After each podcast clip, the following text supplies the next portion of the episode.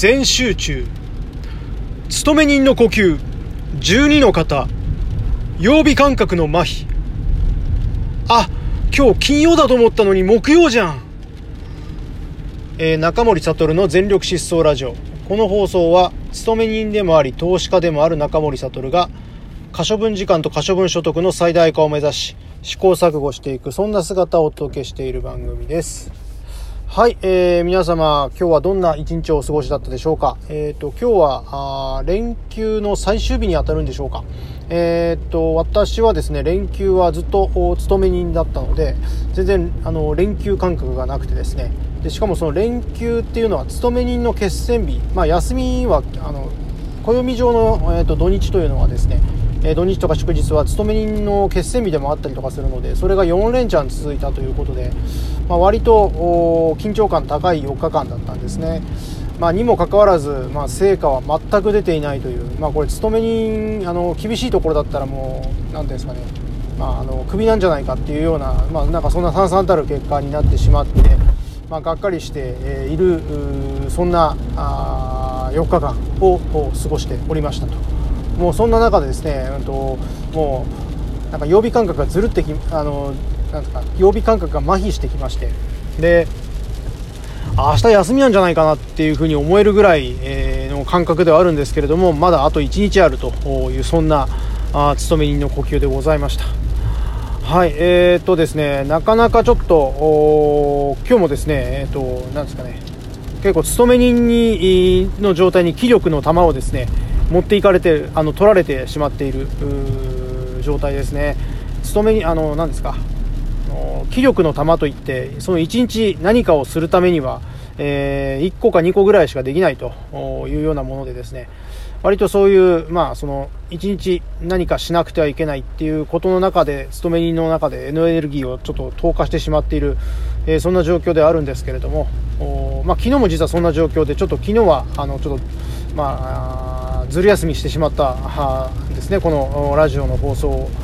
えー、そんな中ではあるんですが、まあ、今日はしっかりとお話をしていきたいなと思いますと言ってもですね、えーとまあ、最近、あのー、ちょっと思うことをちょっと、まあ、述べさせていただきたいなとつらつらとという感じですね。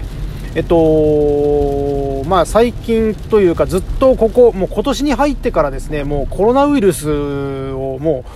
えー、の話題に尽きないというかですね、もうそんなんばっかやんっていうか、もう今年の流行語もコロナ禍でいいんじゃないかっていう風なぐらい、えー、みんなもうコロナコロナ言ってますが、あまあ私はコロナビールを飲みたくなってコロナビール飲んでたりとかしてるんですけれども、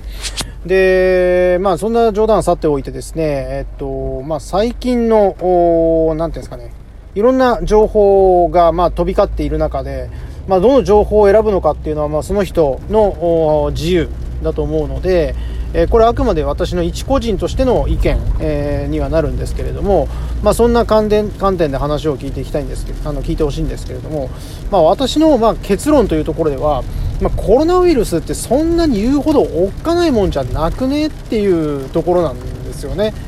えー、ま、確かにまだ治療法が確立されていないとかああとはそのまだそのよくわからない、え、ところがあるということで、えーと、得体が知れない、側面というところはあるんですけれどもおその、まあ、あの客観的なその数字を見る限りうん冷静にもう少し冷静になってもいいんじゃないかなと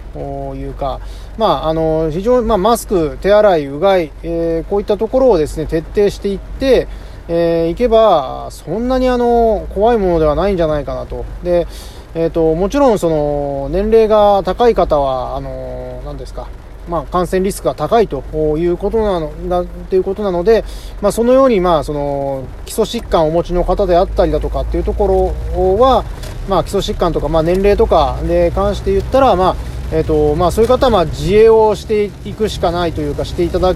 く方がまあ合理的なんではないのかなっていうふうなことを私は思ったりとかはしていますと。で結構そういう意見だったりだとか声っていうのはですね、えー、とネットでもちらほらと見受けられるようになってきたりですとかあとはですね最近ですと,、えーと、日本総研というところがあのコロナウイルスに対する、まあ、見解を出したんですよね。えーと、それがまあ今今7月の中旬ぐらいのものだったかな？にそれが発表をしれっとされたんですけれども、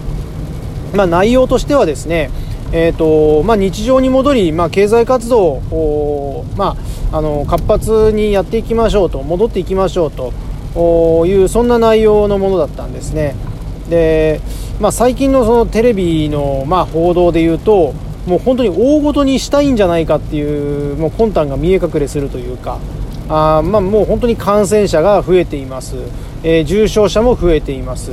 えー、2倍ですと。でただ、まあ、ボスあとなんか重症者は2倍に膨ら上がっていますみたいなですね、まあ、そんなことは言ってるんですけれども実際問題じゃあその母数で言った時にそれがえ、ー、となんですかまあ 5, 5人だったものが2倍になって10人ですみたいなですね。なんかそんなまあなんか言葉遊びなような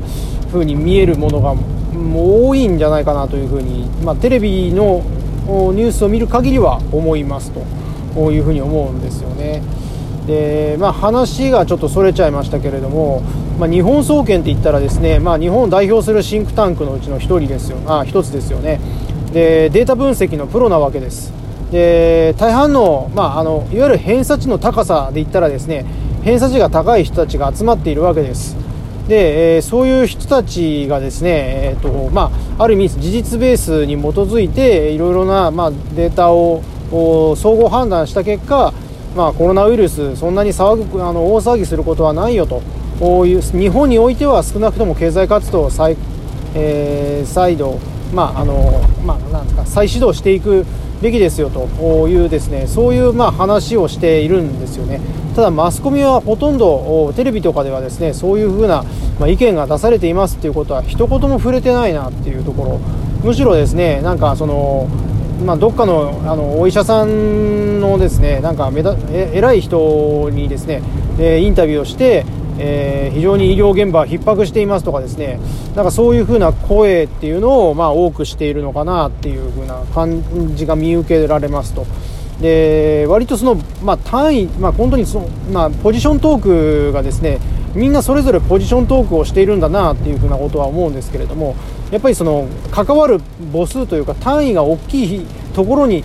関しては割とその、まあ、コロナウイルス冷静になりましょうみたいなですねそういう声が多いのかなという印象なんですよね。えーとまあ、今、非常事態宣言を出す状況にないとかっていうふうなことは、まああのまあ、総理大臣とかも言ってますけれども、まあ、それはまあ全体を見た中で、えーとまあ、判断をしていることだと思うんですよね。一方で、えーと、例えば、まあうんと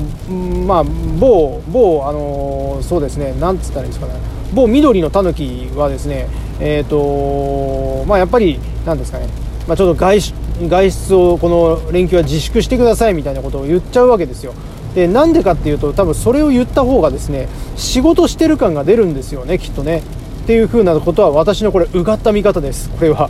えー、っていうことだったりですとかあとはその医療現場逼迫している状況にないっていうふうなことをですね、まあ、あの総理大臣に近い人が言ったりとかしているとやっぱりそれをそのまま黙って見過ごしてしまうとやっぱり医療現場のを、まあ、あの代表するものとしてはやっぱりそうしてしまうとやっぱ現場の人たちにやっぱり何ていうんですかね申し訳が立たないみたいなところもあるんじゃないですかね。なので、えーと、いやいやいやいやいやあの医療現場は大変なんだというふうなことをやっぱり言わないと、まあ、やっぱりそんなその人たちのやっぱり立場というかですねポジションというところでもう、まあ、こう何言わせといた何言わせといてんねんみたいなですねそういうことっていうのは多かれ少なかれあると思うんですよね。なのでそれぞれのその立場に応じてその、まあ、あ主義主張っていうのを、まあ、繰り返しているっていうところにはなると思うんですけれどもやっぱそれをですね何の考えもなくですね見ていたりとかするとお、まあ、結局そのいやこの人たちはこのこの人たちはこんなことを言っているぞとやっぱり大変なんだというふうなことに、まあ、思考がですねすり替わってしまうというか。あまあなんか感情的な方向にばっかり話が移ってしまって冷静に見れてないんじゃないかなっていうふうなことを思ったりはしています。っていうそういうふうなことをまあなんか私はあ最近そのコロナ騒動を見て思っているんですね。でこれってなんとなくなんかあの私の中でちょっとなんかデジャブ感が出てきたんですけれどもお例えばなんですけれども、まあ、口裂け女ですよね口裂け女ってなんか噂がめちゃくちゃ広がった時に、えーと、その口裂け女に襲われないために、えーと、大人たちは集団下校を 例えば子供たちにさせたりとかあとは、えーと、警察が出動してパトロールしたりとかですね、えー、そういうふうなことがあったわけです。えーとこれって今振り返るとそんなバカなっていうふうに思うんですよね。だったりですとかあとは、まあ、最近の例で言ったら放射能ですか。あの放射能もあんだけその当時ですね放射やれ放射能だあなんか、もうこれからなんかそのあ食べ物がとかですね、えー、被害がとかですね、うんと、そういうふうなまことで一時的に大騒ぎしましたけれどもあれもいつの間にかみんなもう忘れてたりもするですよね、えー、とかですね、えー、なんかそういうものになんか今回のものも、あのなってるんじゃないかなっていうふうなこと思うんですよね。あのそんな風なことを、まあ、あのちょっと今の騒動を見て思ったりはしていますが、まあ、皆様はどんな風に、まあ、感じているでしょうか。まあ、私は、まあ、え、ー、と、できればですね、え、ー、と、また過去のような状況にというか、昔のような形で日常が取り戻してほしいなというふうには思ってはいるんですけれども、えーと、でもなかなか今の空気感で言うとそうはいかないだろうなっていうふうなことはやっぱり思います。やっぱり日本人やっぱり空気を読んで、えーと、動く民族ですので今のこの空気感っていうところがですね、えー、なかなかあそのそうはさせないというか、まあ、この空気を一体誰が作っているのかっていうのはもう本当に、まあ、誰ってわけじゃなくて、まあ、みんなで作ってはいるんですけれども、うん、なかなかまあ難しいもんだなっていうふうなことを思ったりをしておりますというそんなお話でした。はい、オチは特にありません。はい、えー、それではですね、今日もこういったところでお開きにしてまいりたいと思います。え見返りを求めず人に優しく。